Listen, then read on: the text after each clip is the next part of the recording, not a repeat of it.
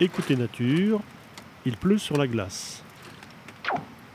10 janvier, au bord d'un étang euh, en partie gelé, j'attends la sortie d'un castor à la nuit tombante.